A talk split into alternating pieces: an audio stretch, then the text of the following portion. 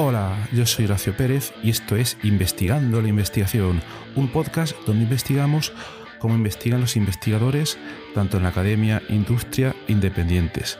Todo ello mediante entrevistas y debates abiertos, técnicas y estrategias para mejorar todas las partes del proceso investigador y no menos importante, opiniones abiertas que espero llamen tu curiosidad y te hagan también reflexionar.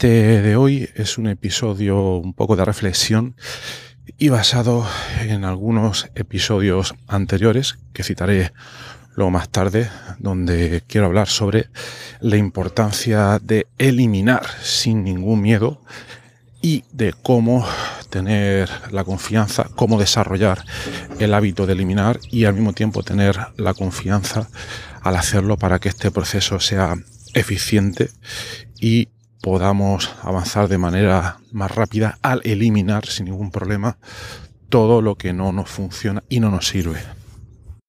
En el episodio número 180 de este podcast, ahora unos tres o cuatro meses, comentaba una situación bastante típica que se suele producir. Y es que cuando uno va aprendiendo diversas técnicas de productividad, hay que tener mucho cuidado con lo que esa palabra productividad implica. Y que por defecto suele ser que eh, aprendemos una serie de técnicas con las cuales eh, de lo que terminamos haciendo es que nos vamos cargando cada vez con una mayor cantidad de tareas y hasta que llegamos a un punto en que volvemos a ser totalmente ineficientes para poder llevar a cabo todas las cosas que nos ponemos en un espacio de tiempo. Por ejemplo, la situación típica sería, antes de aprender todas estas técnicas de productividad, pues una persona, vamos a suponer, que era capaz de realizar cuatro tareas al día, por poner un, ejemplo y que se sentía ineficiente porque tenía que realizar, en lugar de cuatro, tenía que realizar seis. Entonces aprende una serie de técnicas de productividad y a partir de ahora puede realizar no seis tareas, sino que tiene capacidad para realizar diez. ¿De acuerdo? Ya es más eficiente que antes, ya puede realizar su trabajo sin ningún problema y en lugar de cuatro tareas puede realizar diez. ¿Cuál va a ser aquí la tendencia natural? Pues que esta persona va a incrementar entonces su lista de deseos, de cosas que quiere hacer. Esta es la tendencia natural del ser humano. No sé si se podría llamar como avaricia, no lo sé, gula, no lo sé. Pero entonces en su lista de tareas, en lugar de hacer ahora 10, que es el máximo realista que puede hacer por día, se va a poner 20, 30 o 40 al animarse. Y entonces eh, entraremos otra vez en un círculo vicioso de estrés, porque al final no nos da tiempo a hacer todas las cosas que nos hemos propuesto. ¿Y dónde reside el problema? Pues en que nos hemos propuesto demasiadas. Esto en la terminología de la, del GTD, del Getting Things Done, la famosa técnica o metodología, como lo quieras llamar, que muchas veces hemos comentado en este podcast. Esa metodología, perdón, tiene una serie de fases y la primera de ellas se llama capturar, donde lo que se propone es básicamente apuntar en cualquier momento toda idea, todo pensamiento, toda cosa que se te ocurra en un dispositivo que tengas normalmente a mano. Perdón, que puede ser pues una libreta o un dispositivo electrónico, un smartphone que hoy en día está en todos sitios. Bueno, y que no era así cuando surgió esta metodología. El GTD surgió a principios 2001, si no me equivoco. Bien, pues esta es la parte de capturar. Y aquí la gente pues lo apunta todo. Hoy en día lo apuntamos todo. O yo por lo menos tengo tendencia a apuntar absolutamente cualquier idea que se me pase por la cabeza normalmente en el smartphone, en el iPhone en mi caso, utilizando la aplicación de Obsidian. Tengo una nota que se llama Inbox y bueno, una no, tengo dos. Una que se llama Inbox personal y ahí apunto todo lo que puede estar relacionado con proyectos personales y luego tengo otra que se llama Inbox Work, que ahí apunto todo lo que está relacionado con mi trabajo como investigador en la universidad. Lo divido de esa manera. Aunque muchas veces muchas cosas pueden estar interrelacionadas y unidas. Y para eso Obsidian y la metodología Zettelkasten vienen muy bien para poder obtener esas relaciones. Pero bueno, no es eso lo que quería comentar hoy, que me voy por las ramas. Entonces, la fase de capturar, básicamente apuntarlo todo, y luego viene una fase posterior donde tenemos que decidir qué es lo que vamos a hacer con todo eso que hemos apuntado. Pues bien, yo aquí ya no estoy tan de acuerdo con la metodología GTD que todo el mundo sigue a rajatabla, porque esta fase de decidir requiere mucha energía. ¿Por qué? Porque mirad, durante el día podemos ir apuntando pues una gran cantidad de cosas y luego quizás al día siguiente es cuando nos ponemos a procesar toda esta lista. Y entonces ya muchas veces ni nos acordaremos porque hemos apuntado diversas cosas, ni tendremos claro qué queremos hacer con esas cosas o si nos van a ser útiles o no. Entonces mucha gente lo que tiende, según lo que han entendido eh, de la metodología GTD es que con eso tienen que hacer algo sí o sí. Que lo tienen que poner apuntado u ordenado en algún otro sitio, en alguna otra parte del sistema, en alguna otra lista de próximas acciones, en algún proyecto. Y entonces esto lo que hace es, primero, gasta muchísima energía, gasta muchísimo tiempo y por otra parte nos desmotiva porque ya lo que vamos a hacer es tender de manera automática a no querer eh, realizar todo este proceso porque sabemos que va a ser pues un trabajo pues que no nos apetece hacer básicamente para, para nada. Y bueno, aquí los defensores del GTD podrían comentar muchísimas cosas. De hecho, si queréis comentar algo, os podéis unir a nuestra comunidad de investigadores en WhatsApp, donde todo el mundo contribuye, principalmente mediante nota de voz, y luego componemos episodios con todo el material. Y podéis acceder a ella a través de Horacio, ps.com barra comunidad. Pues ahí podéis acceder y comentar cualquier cosa que veáis interesante sobre este tema. A lo que vamos. Entonces, el problema es apuntarlo todo. No, ese no sería el problema. El problema sería luego el querer procesar pues absolutamente todo lo que ahí habéis puesto. Y aquí yo pues estaría totalmente en contra. Esto también es un poco pues lo que te va diciendo pues la experiencia pues, al trabajar pues con todas estas cosas. Una cosa es lo que te diga pues esa metodología que no tiene por qué ser correcta ni servir para todo el mundo, ni etcétera, etcétera. Mucho cuidado con los talibanes de cualquier metodología, de cualquier técnica que no te intenten vender la moto. Tú pruébalo y ya si te sirve o no te sirve y después de haberla trabajado un poco, ¿eh? tampoco hay que tirar la toalla a la primera, ya decides si te va a servir todas esas ideas. Pero bueno, a lo que íbamos. En esta parte, eh, en la parte de procesar todo eso que hemos apuntado, hay que eliminar todo lo posible. Lo que a mí me dice la práctica y es una técnica que cuesta muchísimo de desarrollar porque implica tener mucha confianza en uno mismo y también esa es un poco la clave de esta técnica es eliminar en cuanto veamos, en cuanto estemos repasando más tarde toda esa serie de notas que hayamos apuntado, eh, eliminarlas en cualquier momento a la mínima en cuanto veamos que todo eso o bien no nos sirve para nada o bien tengamos la menor duda de su validez, o, veamos su dificultad, o veamos cualquier problema. Es una cosa bastante sencilla, pero que la verdad es que cuesta muchísimo de llevar a cabo.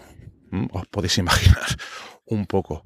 Parece que es mucho más sencillo apartarlo a algún lado, dejarlo ordenado en algún sitio por si, por si pudiera servir luego más tarde. Y ese por si es el que nos va a dar los problemas. Por tanto, en cuanto veamos el menor problema, la menor dificultad, tengamos eh, la menor sensación de que eso no puede servir para nada, eso lo borramos y eso fuera. ¿Por qué sirve esto? Primero, porque cuando desarrollamos, cuando apliquemos de manera continua en esa fase de ordenar estas, estas ideas, entonces tendremos a eliminar muy rápidamente, a desarrollar una especie de instinto o intuición de las cosas que no sirven para nada. Esa es la primera parte. Segundo, em, el no tener miedo al hacer esto, lo que nos hace es desarrollar pues una, una especie de intuición que al mismo tiempo nos haga creer, y esto es muy, importante también, que si algo es realmente importante, eso vendrá a nosotros luego más tarde. Me explico. Imagínate que entre todas esas notas tienes una idea súper valiosa y que luego a la hora de borrarla, pues la has borrado sin querer o porque, no te ha pillado bien en ese momento o por cualquier otro momento. Si esa idea realmente es algo que te cala, que es algo importante para ti, que es algo que realmente tenga utilidad o que esté conectado con tus otras ideas que estás trabajando en ese momento, eh, no te preocupes porque más tarde o más temprano volverá. Esa es la segunda parte de esta técnica, la razón por la cual hay que eliminar sin ningún problema todas esas cosas que veamos que no nos sirven para nada o nos dan problemas. Porque si eliminamos por lo que sea alguna que pueda ser importante, esa más tarde vendrá a nosotros de alguna manera o de otra. Y tenemos que desarrollar esa confianza. ¿De acuerdo? También hay que tener en cuenta que es posible que eh, de vez en cuando este método no nos funcione al 100%, que haya, no sé, me lo voy a inventar, un 5%, un 10% de ideas o de cosas que perdamos y que no recuperemos. Pero eh, tenemos que vivir un poco con, eso, con esa posibilidad, y eso va a ser mucho mejor que en la fase de ordenar todo lo que hemos capturado, en lugar de dedicarnos una hora al día a ordenar todo eso, imagínate que en lugar de dedicarte una hora, te dedicas cinco minutos. El cambio va a ser masivo. Vas a poder dedicar mucho menos tiempo a ordenar cosas y más tiempo a poder hacerlas, que es lo que realmente luego da resultados y a costa de haber perdido un poco. Esto también está un poco relacionado con la ley de Pareto, que seguro habéis escuchado en algún momento, la cual eh, dedicaremos algún otro día un episodio a esto, pero que nos dice que no todas las acciones tienen el mismo impacto y que en realidad una pequeña cantidad de las acciones tienen el mayor impacto posible. Eh, un investigador italiano, un economista, eh, llegó a la conclusión, después de analizar ciertos resultados a finales del siglo XIX, que el 20% de los italianos disponían del 80% de toda la riqueza del país. Entonces, esto luego se ha visto, se ha replicado en muchas otras áreas, en muchos otros contextos. A veces no es 20-80, a veces es 15-90, 5-95, no sé. Puedes ver diversas relaciones, pero lo importante es que hay una dependencia no lineal y que hay una pequeña parte de cosas que son las realmente importantes y que son las que te van a proporcionar resultados. Y esa es también otra razón para que puedas eliminar sin problemas, incluso aunque vayas a perder algunas de las grandes ideas que pudieras tener ahí apuntadas. Esta situación que hemos comentado aquí se suele dar muchísimo, la tendencia a apuntar muchísimas cosas y que luego nos cueste eliminarlas o borrarlas a las personas que solemos tener, en mi caso, un optimismo a veces un poco desmesurado, lo cual puede ser un problema, y que también eh, comentamos en un episodio anterior del podcast, que os recomiendo escuchar, el número 183, el de positividad tóxica, para ver un poco cómo poder lidiar con ello y qué cosas pues, nos pueden funcionar para no centrarnos tanto en los aspectos demasiado positivos y demasiado color de rosa, podríamos decir, pues de las cosas y estar un poco también más cerca del suelo, porque eso luego también nos ayuda a apuntar menos, menos cosas en la fase de, de captura, es ser un poco más realista. Pero bueno, esto también depende un poco de cómo es cada uno más pesimista o más realista a la hora de tomar notas y a la hora de tomar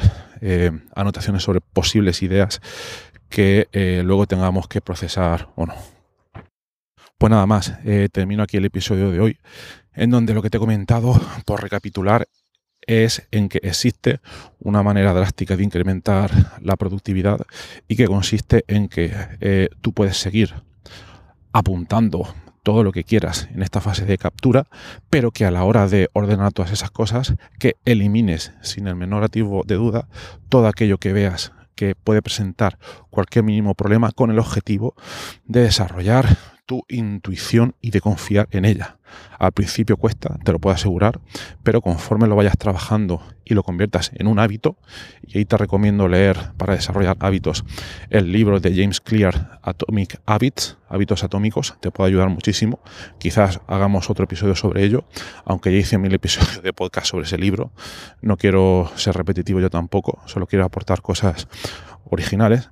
Entonces, eh, esas serían las dos ideas principales.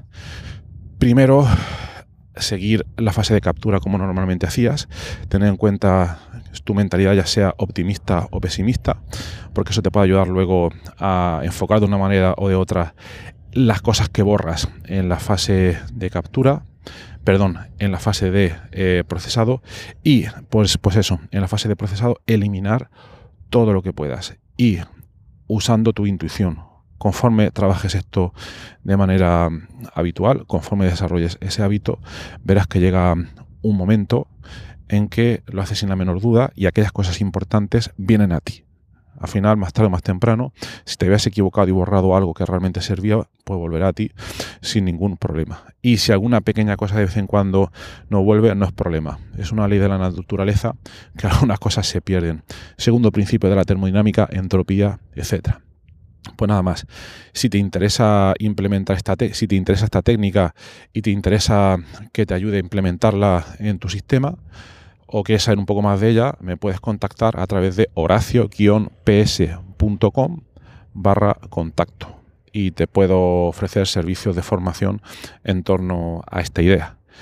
Y si quieres saber eh, más cosas sobre este podcast en concreto, más cosas que no contamos en este podcast sobre, por ejemplo, este, este episodio, porque no da tiempo en el audio, una vez a la semana o dos veces a la semana, depende, envío una newsletter con contenidos relacionados y te puedes suscribir a ella a partir de horacio-ps.com barra newsletter. Bueno, pues nada más, que tengas un maravilloso día y hasta luego.